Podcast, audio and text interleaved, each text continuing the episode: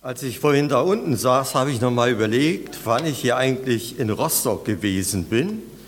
Und das war im Frühjahr 1980. Da habe ich im Kapuzenhof gelebt. Ich weiß nicht, ob jemand weiß, wo das ist. Bei, glaube im Haus von Kassner und in der kleinen Wohnung von Arno Wendt. Die war ganz oben in einem Jugendstilhaus und die Toilette war im Keller. Könnt ihr euch vorstellen? Da hat man sich überlegt, ob man das nachts vier Etagen runtergeht oder nicht. Aber nur nebenbei. Lasset das Wort Christi reichlich unter euch wohnen, lehrt und ermahnt einander mit aller Weisheit, mit Psalmen, Lobgesängen, geistlichen Liedern und singt Gott dankbar in euren Herzen. Und alles, was ihr tut, mit Worten oder mit Werken, das tut alles in dem Namen des Herrn Jesus Christus und dankt Gott dem Vater durch ihn. Das Wort Gottes und wir, wie geht es uns damit? Vor vielen Jahren war ich einmal in einer Baptistengemeinde und sollte ich da irgendeine Predigt halten und da sagte der Pastor so sinngemäß im Blick auf das Wort Gottes, dass er einige Wochen schon überhaupt nicht in der Bibel gelesen hat. Und bei mir ist damals der Unterkiefer runtergefallen. Ich dachte, das gibt's doch nicht. Einer, der für, dafür bezahlt wird, Gottes Wort zu lesen und darin zu arbeiten und persönlich keine Stille macht, das gibt's doch gar nicht. Aber ich dachte so im Nachhinein, vielleicht ist das mit dem Bibellesen wie mit dem Essen. Manchmal ist man übersättigt. Und wenn man keinen Hunger hat, dann hat man auch keinen Hunger nach dem Worte Gottes. Ich weiß nicht, ob Sie schon mal erlebt haben, satten Kindern irgendetwas einzuflößen. Geht das? Geht nicht. Oder wenn man ihnen etwas vorsetzt, was sie nicht mögen, dann stochern sie so im Essen rum, von links nach schräg und wieder zurück, aber es geht nicht in den Mund. Und ich denke, manchmal ist das mit dem Worte Gottes auch bei uns so. Wenn ich Sie fragen könnte oder fragen müsste, wie ist das mit dem Bibellesen? Wie ist das mit der persönlichen stillen Zeit? Wie ist das? Welche Bedeutung hat Gottes Wort für uns? Was würden wir sagen? Lasset das Wort Christi reichlich bei euch wohnen, bei euch zu Hause sein. Lasst es auf euch und in euch wirken. In einem Lied heißt es, von deinen Worten können wir leben, durch deine Worte weitersehen, mit deinen Worten können wir sterben und auf dein Wort hin auferstehen. Dieser Refrain umschreibt, dass das Wort Gottes wie ein Schlüssel für unser Leben, für unseren Alltag, für alle Bereiche ist. Wie geht es uns mit dem Wort Gottes? Haben wir den Eindruck, dass Gott schweigt? Oder in irgendeiner Predigtlehre, Daniel weiß das besser als ich, wird in etwa gesagt, dass wir immer schon unsere eigenen Gedanken, unsere eigenen Erfahrungen, unser eigenes Leben, unseren eigenen Alltag an das Wort Gottes herantragen und dann sind wir gar nicht mehr leer genug zu hören, was Gott uns sagen möchte, womit er uns beschenken möchte. Wir sind immer schon randvoll, wir sind immer schon beim Nächsten. Das würde ja bedeuten, Gott schweigt nicht, sondern wir sind nur unfähig, richtig auf Gottes Wort zu hören. Wie geht es uns mit der Bibel, wenn wir an die Bibel herangehen? Was suchen wir da? Ist die Bibel ein Lexikon? Also wenn man ein bisschen dumm ist und nicht genau weiß, wie und was, dann kann man in der Bibel nachschauen. Oder ist die Bibel ein Kochbuch? Die Frauen werden mir zustimmen. Im Alten Testament ist ja viele Anweisungen, was mit wem nicht zubereitet wird und gekocht werden soll und das Fleisch nicht mit der Milch und so. ist es ein Kochbuch, bis hin zum Fasten, alternativ sich schlank machen. Ist die Bibel ein Gesundheitsbuch für Krankheitsbilder oder auch, wie man mit Krankheit, aber auch mit Sterben und Tod umgehen kann? So ein Gesundheitsbuch. Oder wieder für die Frauen ist die Bibel ein Mode- und Kulturmagazin. Weiß nicht, hat jemand so ein Kulturmagazin zu Hause? Ja? Ich bin in einer Zeit groß geworden, 70er Jahren, da gab es Wickelröcke. Da brauchte man keinen Gummisaum und keinen Gürtel, sondern die wuchsen mit. Naja, gut.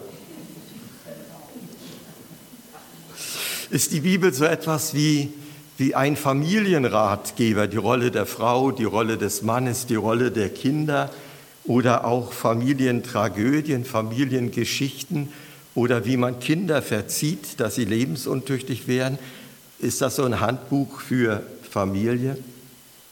Oder ist die Bibel ein, ein philosophisches Buch, ein Kompendium, wo die letzten Fragen gestellt werden, nach unserem Ursprung, nach Sinn und Ziel unseres Daseins, diesseits und jenseits, nach Leben und Sterben? Oder ist die Bibel, die man jedem Politiker empfehlen kann? Es gibt ja ganz unterschiedliche Politiker, die jetzt dran sind, die meistens alle keine Ausbildung abgeschlossen haben. Das spricht nicht unbedingt für sie. Aber wenn sie die Bibel lesen würden, hätten sie auf alle Fälle auch politisch, auch bildungsmäßig einen Ertrag. Die Bibel zu allen Zeiten, in der Stämmegesellschaft, in der Sklavenhaltergesellschaft, im Feudalismus, im Kapitalismus, im Sozialismus, in der Demokratie, überall hat sie Menschen erreicht, Menschen geprägt, hatte sie Menschen etwas für ihr Leben mitzugeben. Und ist die Bibel, wie es mancher gesagt hat, ein Liebesbrief? Martin Luther hat unter anderem gesagt, in der Bibel redet Gott selbst zu uns wie ein Mensch mit seinem Freunde. In der Bibel redet Gott selbst zu uns wie ein Mensch zu seinem Freunde. Wie lesen wir die Bibel? Ihr habt den Predigtext gehört und teilweise war auch ein bisschen anders in der Übersetzung und ihr habt ihn vor euch. Die Bibel, das Wort Gottes, durch das er wirkt, das Wort macht es, das Wort tut es, das Wort schafft, was es sagt.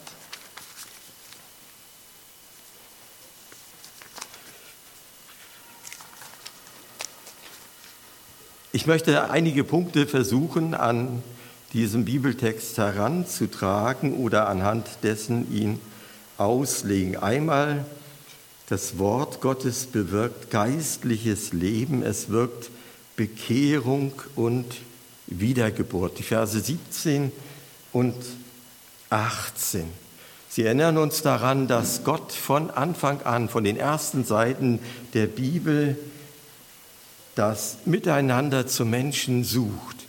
Er redet, er hört, er ist einer, der die Kommunikation zum Menschen immer wieder führt.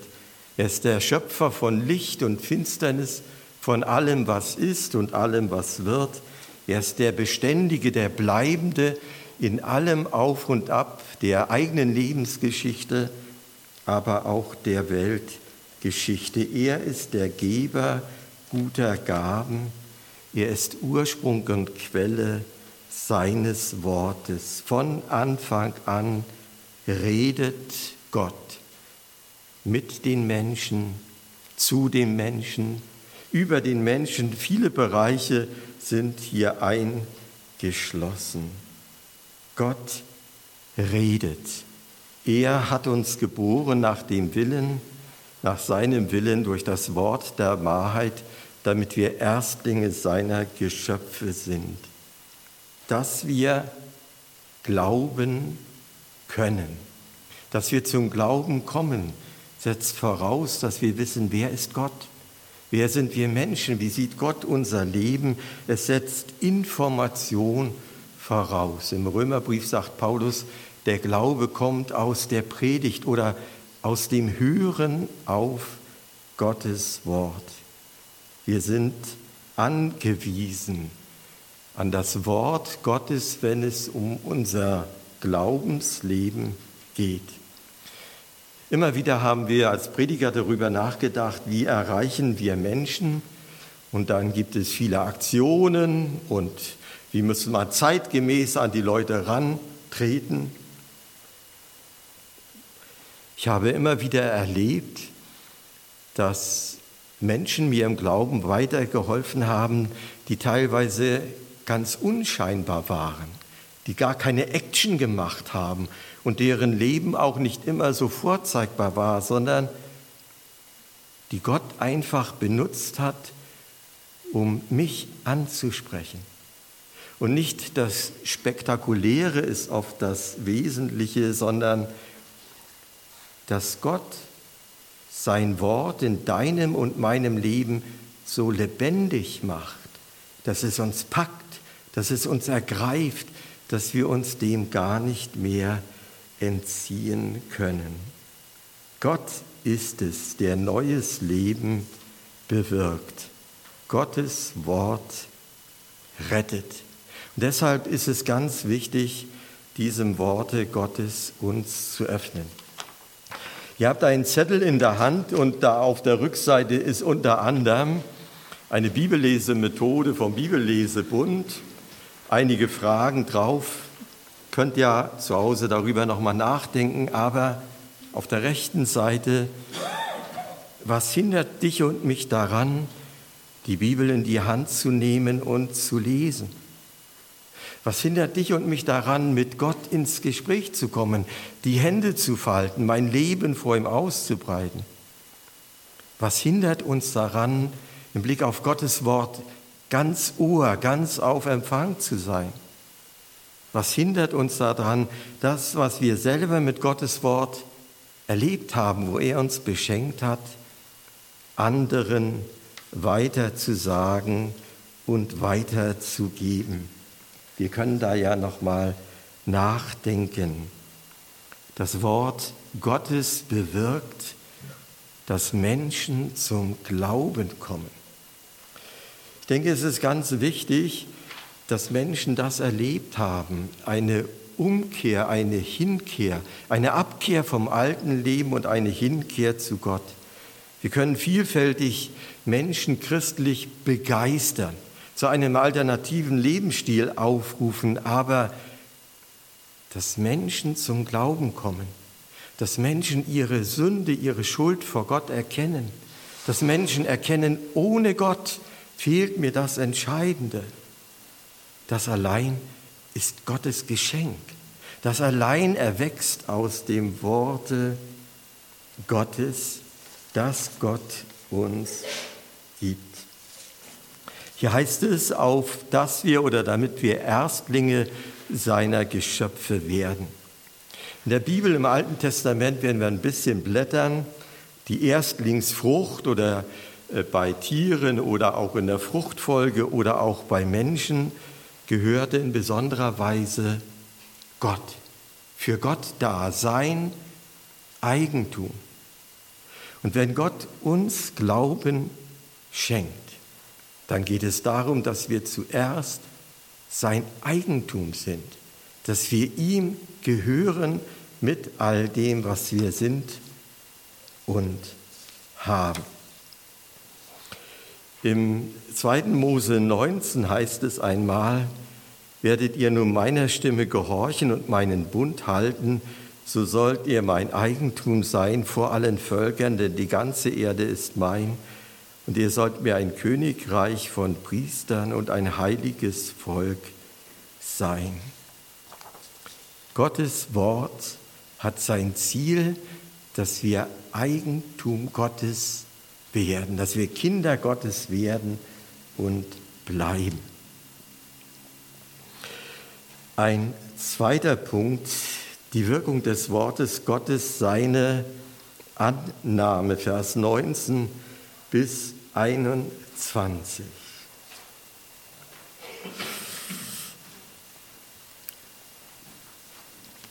Gottes Wort will nicht hingenommen werden, will nicht angenommen werden. Ich glaube, im Neuen Testament gibt es auch eine Story, äh, da predigt jemand sehr lange und da sitzt einer auf dem Fensterstock und fällt dann runter. Ein bisschen unbequem, der war auch tot und wird dann wieder erweckt. Eine Predigt kann ja sehr langweilen. Und ich habe überhaupt nichts dagegen, wenn ihr jetzt schlaft. Äh, mal eine ganz andere Sache. Ich war früher mal ein Wismar Prediger und da hatte ich Bibelstunde Neukloster. Und im Winter, ich weiß nicht, ob ihr das kennt, in einer überheizten Stube Bibelstunde halten. Und da war jemand, der ist dann eingeschlafen. Und der hat ganz laut geschnarcht. Ich habe mich dadurch nicht rausbringen lassen, aber wie gesagt, ich habe auch nichts dagegen, wenn ihr erst mal schlaft. Also ich komme da nicht aus dem Konzept. In 1. Thessalonicher 1 heißt es, unsere Predigt des Evangeliums kam zu euch und ihr seid unserem Beispiel gefolgt und dem des Herrn und habt das Wort angenommen in großer Bedrängnis und Freuden im Heiligen Geist. Und von euch aus ist erschollen das Wort in Mazedonien und Achaia.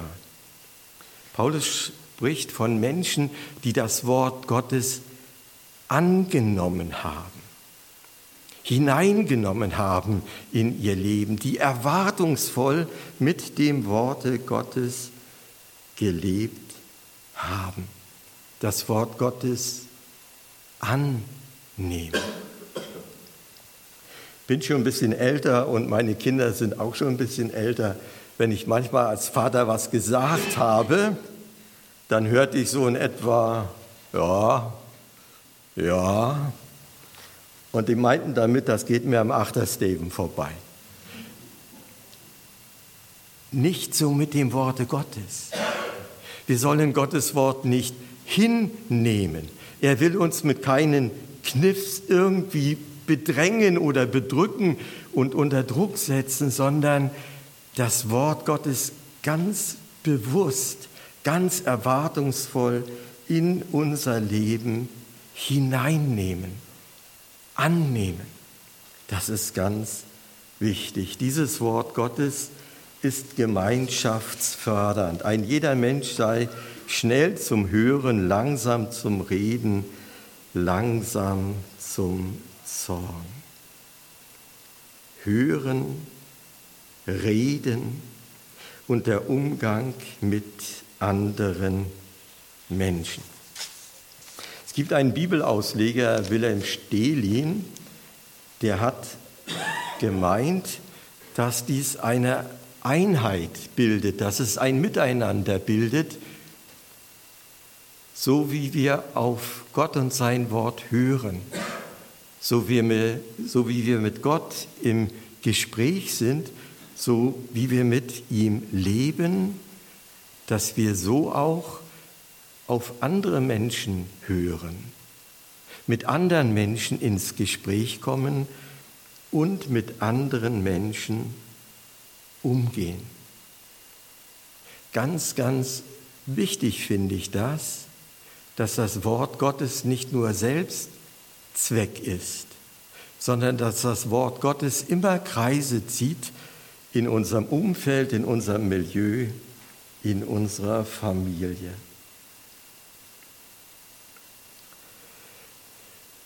Diese Worte strafen natürlich auch die Prediger. Prediger sollen reden, müssen reden und manche können reden, manche können auch nicht aufhören zu reden. Im Alten Testament gibt es, glaube ich, im Predigerbuch ein, ein Bild, dass man im Blick auf die Fürsten, die Übergeordneten oder im Blick wie ein Messer an seine Kehle setzt. dass man wenige Worte macht. Es gibt ganz tolle Menschen, die ganz ruhig sind. Aber wenn sie etwas sagen, dann hat es Gewicht. Und es wäre doch auch für uns nachdenkenswert, dass unsere Worte vor Gott und vor Menschen gewichtig sind, wesentlich sind, von Gott und seinem Geist getragen. Das Wort Gottes ist befreiend. Hier heißt es, darum leget ab alle Unsauberkeit, Bosheit und nehmt das Wort an mit Sanftmut, das Kraft hat, eure Seelen selig zu machen. Jetzt sind wieder schöne Temperaturen draußen und ich bin so ein Typ, der geneigt ist, auch für schlechtes Wetter vorzusorgen. Also so einen richtigen Anorak oder einen Parker oder so, so nach dem Motto, ausziehen kann man immer. Dies ist nur ein, ein Bild, das man ablegen kann, was zu viel ist oder was man nicht mehr braucht. Ist es nicht befreiend, wenn Gottes Wort uns als Person anspricht, auch unsere Sorgen, unsere Nöte, unsere Ängste, wir hatten ja vorhin das Lied gesungen von, ich glaube, das ist Fora Nelson, ne? dass, wir, dass wir ablegen dürfen. Es ist befreiend, wenn wir unsere Schuld und unser Versagen Gott bekennen dürfen und Vergebung empfangen. Es ist erleichternd, wo wir unsere Sorgen bei Gott aussprechen und auch dort lassen können. Es ist hilfreich, wenn wir manchmal auch unsere Menschenfurcht oder die Angst vor einer Begegnung Gott in die Hände legen können.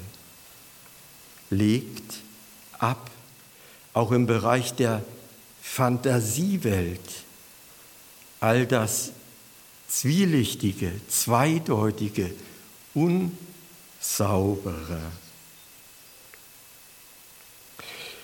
Wir haben manchmal bei der Bibellese, Bibelstunde zum Ende eine, eine Gebetsgemeinschaft und mir ist aufgefallen, der eine betet öfter,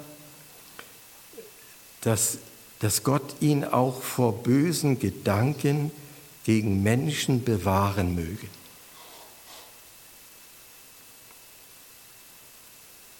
Also ich habe schon manche Leute gedanklich gekillt oder mal ins Gesicht gedrückt und so. Dass wir auch unsere Gedanken, unsere Fantasie, was da alles sich abspielt, vom Worte Gottes her umfangen und verändern lassen. Wir haben noch gar nicht gefragt, wie lange darf ich überziehen. Das dritte, das Wort Gottes zielt auf das Tun. Zu DDR-Zeiten gab es eine Spruchkarte, ich weiß gar nicht mehr, woher die gab. Tausend große Worte ergeben noch keine kleine Tat. Tausend große Worte ergeben noch nicht eine kleine Tat. Seid aber Täter des Wortes und nicht Hörer allein, sonst betrügt ihr euch selbst. Im Jakobusbrief, wer die Bibel dabei hat, ein Kapitel weiter, wird dieser Gedanke aufgenommen, und zwar theoretisch, intellektuell. Gibt es Glauben ohne Werke? gibt es in der Gemeinde Glaubenstheoretiker. Also sind Leute, die ganz viel wissen, aber die es nicht machen. Und gibt es Leute, die Glauben leben, aber in der Glaubenstheorie nicht so gut sind. Gibt es Glauben ohne Werke, ohne dass das Leben verändert wird? oder nicht. In Jakobus 2 soll der eine bzw. der andere nun seinen Glauben mit oder ohne Werke vorzeigen. In Jakobus 2, die Verse 23 folgende, geht es darum, geht es im Glauben um Äußerlichkeiten, Stichwort Spiegel, oder geht es um den Durchblick, Vers 25? Geht es um Selbsterfahrung, Selbstfindung, Selbstsucht? Oder geht es um die Freiheit von der eigenen Person und die Zuwendung zum Nächsten, das Gesetz der Freiheit? Geht es darum, Bibelworte zu kennen oder dem Wort der Bibel zu leben? Geht es darum, dass wir Gottes Wort wissen, aber nicht tun oder wie es hier heißt, der selig ist in seiner Tat.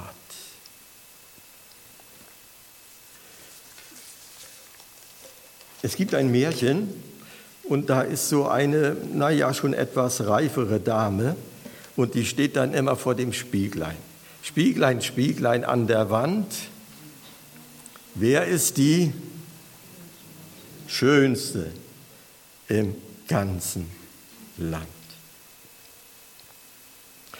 Unser Bibeltext nimmt dieses Bild auf, das Wort Gottes wie, wie ein Spiegel, der uns vorgehalten wird. Ich glaube, zu meiner Jugendzeit gab es ein Lied, immer wenn ich dein Wort höre, Herr, erkenne ich mich, ist das Wort Gottes wie, wie so ein Spiegel. Was sehe, was erlebe, was entdecke ich, wenn ich Gottes Wort lese. Paulus oder Luther sind fast an sich selbst verzweifelt. Das Gute, was ich will, das tue ich nicht, sondern das Böse, was ich nicht will. Es gibt die Redewendung, ich kann nett sein, aber ich muss es nicht.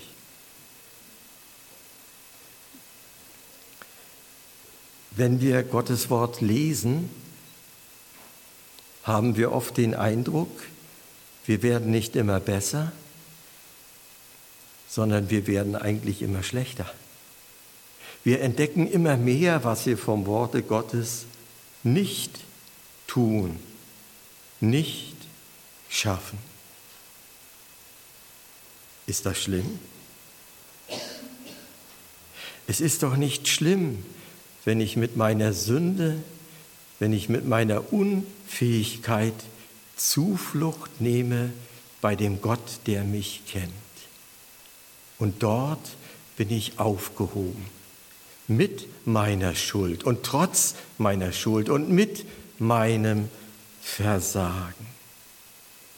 Der Spiegel, das, was das Wort Gottes spiegelt, möchte mich doch hellhörig machen für die Liebe Gottes, die ich nicht verdient habe, aber die ich immer wieder empfange und annehmen darf.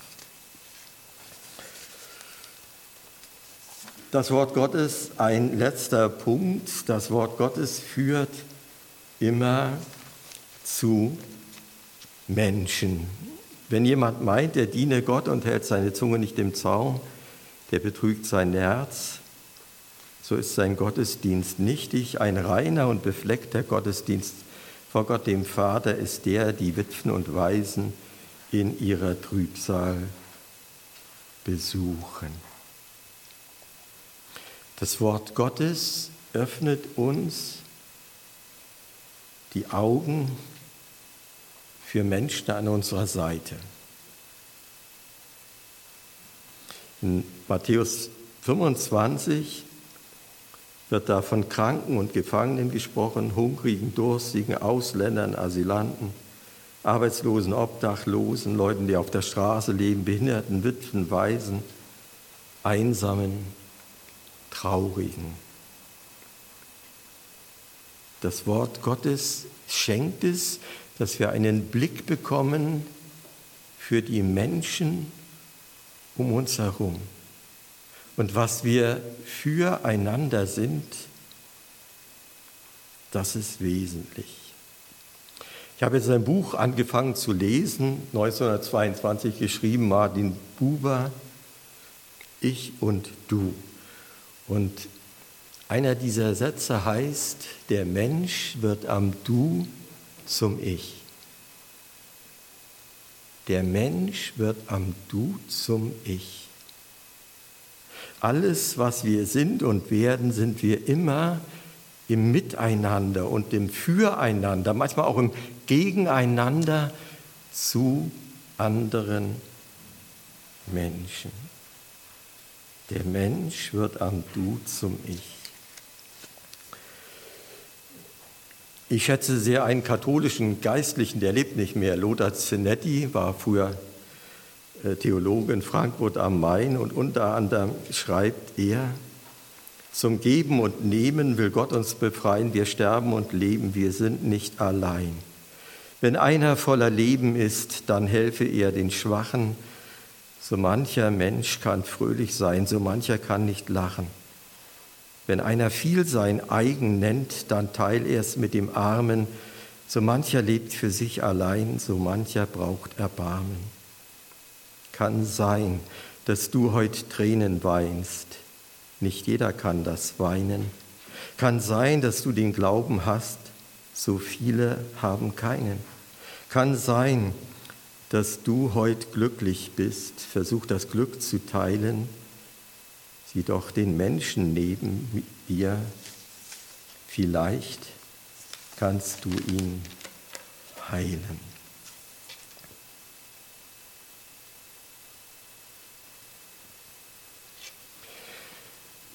Ihr habt nun lange zugehört, vielleicht kennt ihr Paul Gerhardt, eins seiner Lieder endet in der zwölften Strophe, mach End, o oh Herr, mach Ende das mache ich jetzt auch, keine Angst.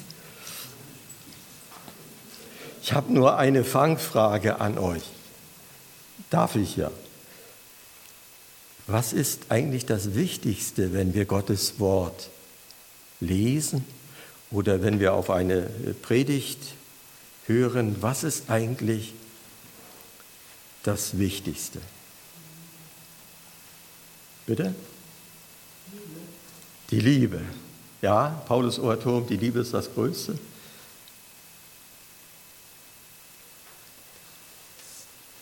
Denkt mal noch einen Augenblick nach. Ich sammle meine Zettel zusammen. Das Vertrauen. Bitte? Und das Vertrauen. Ja,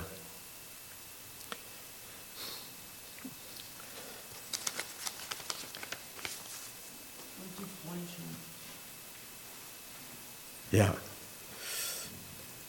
Gestattet mir noch einen Schlenker.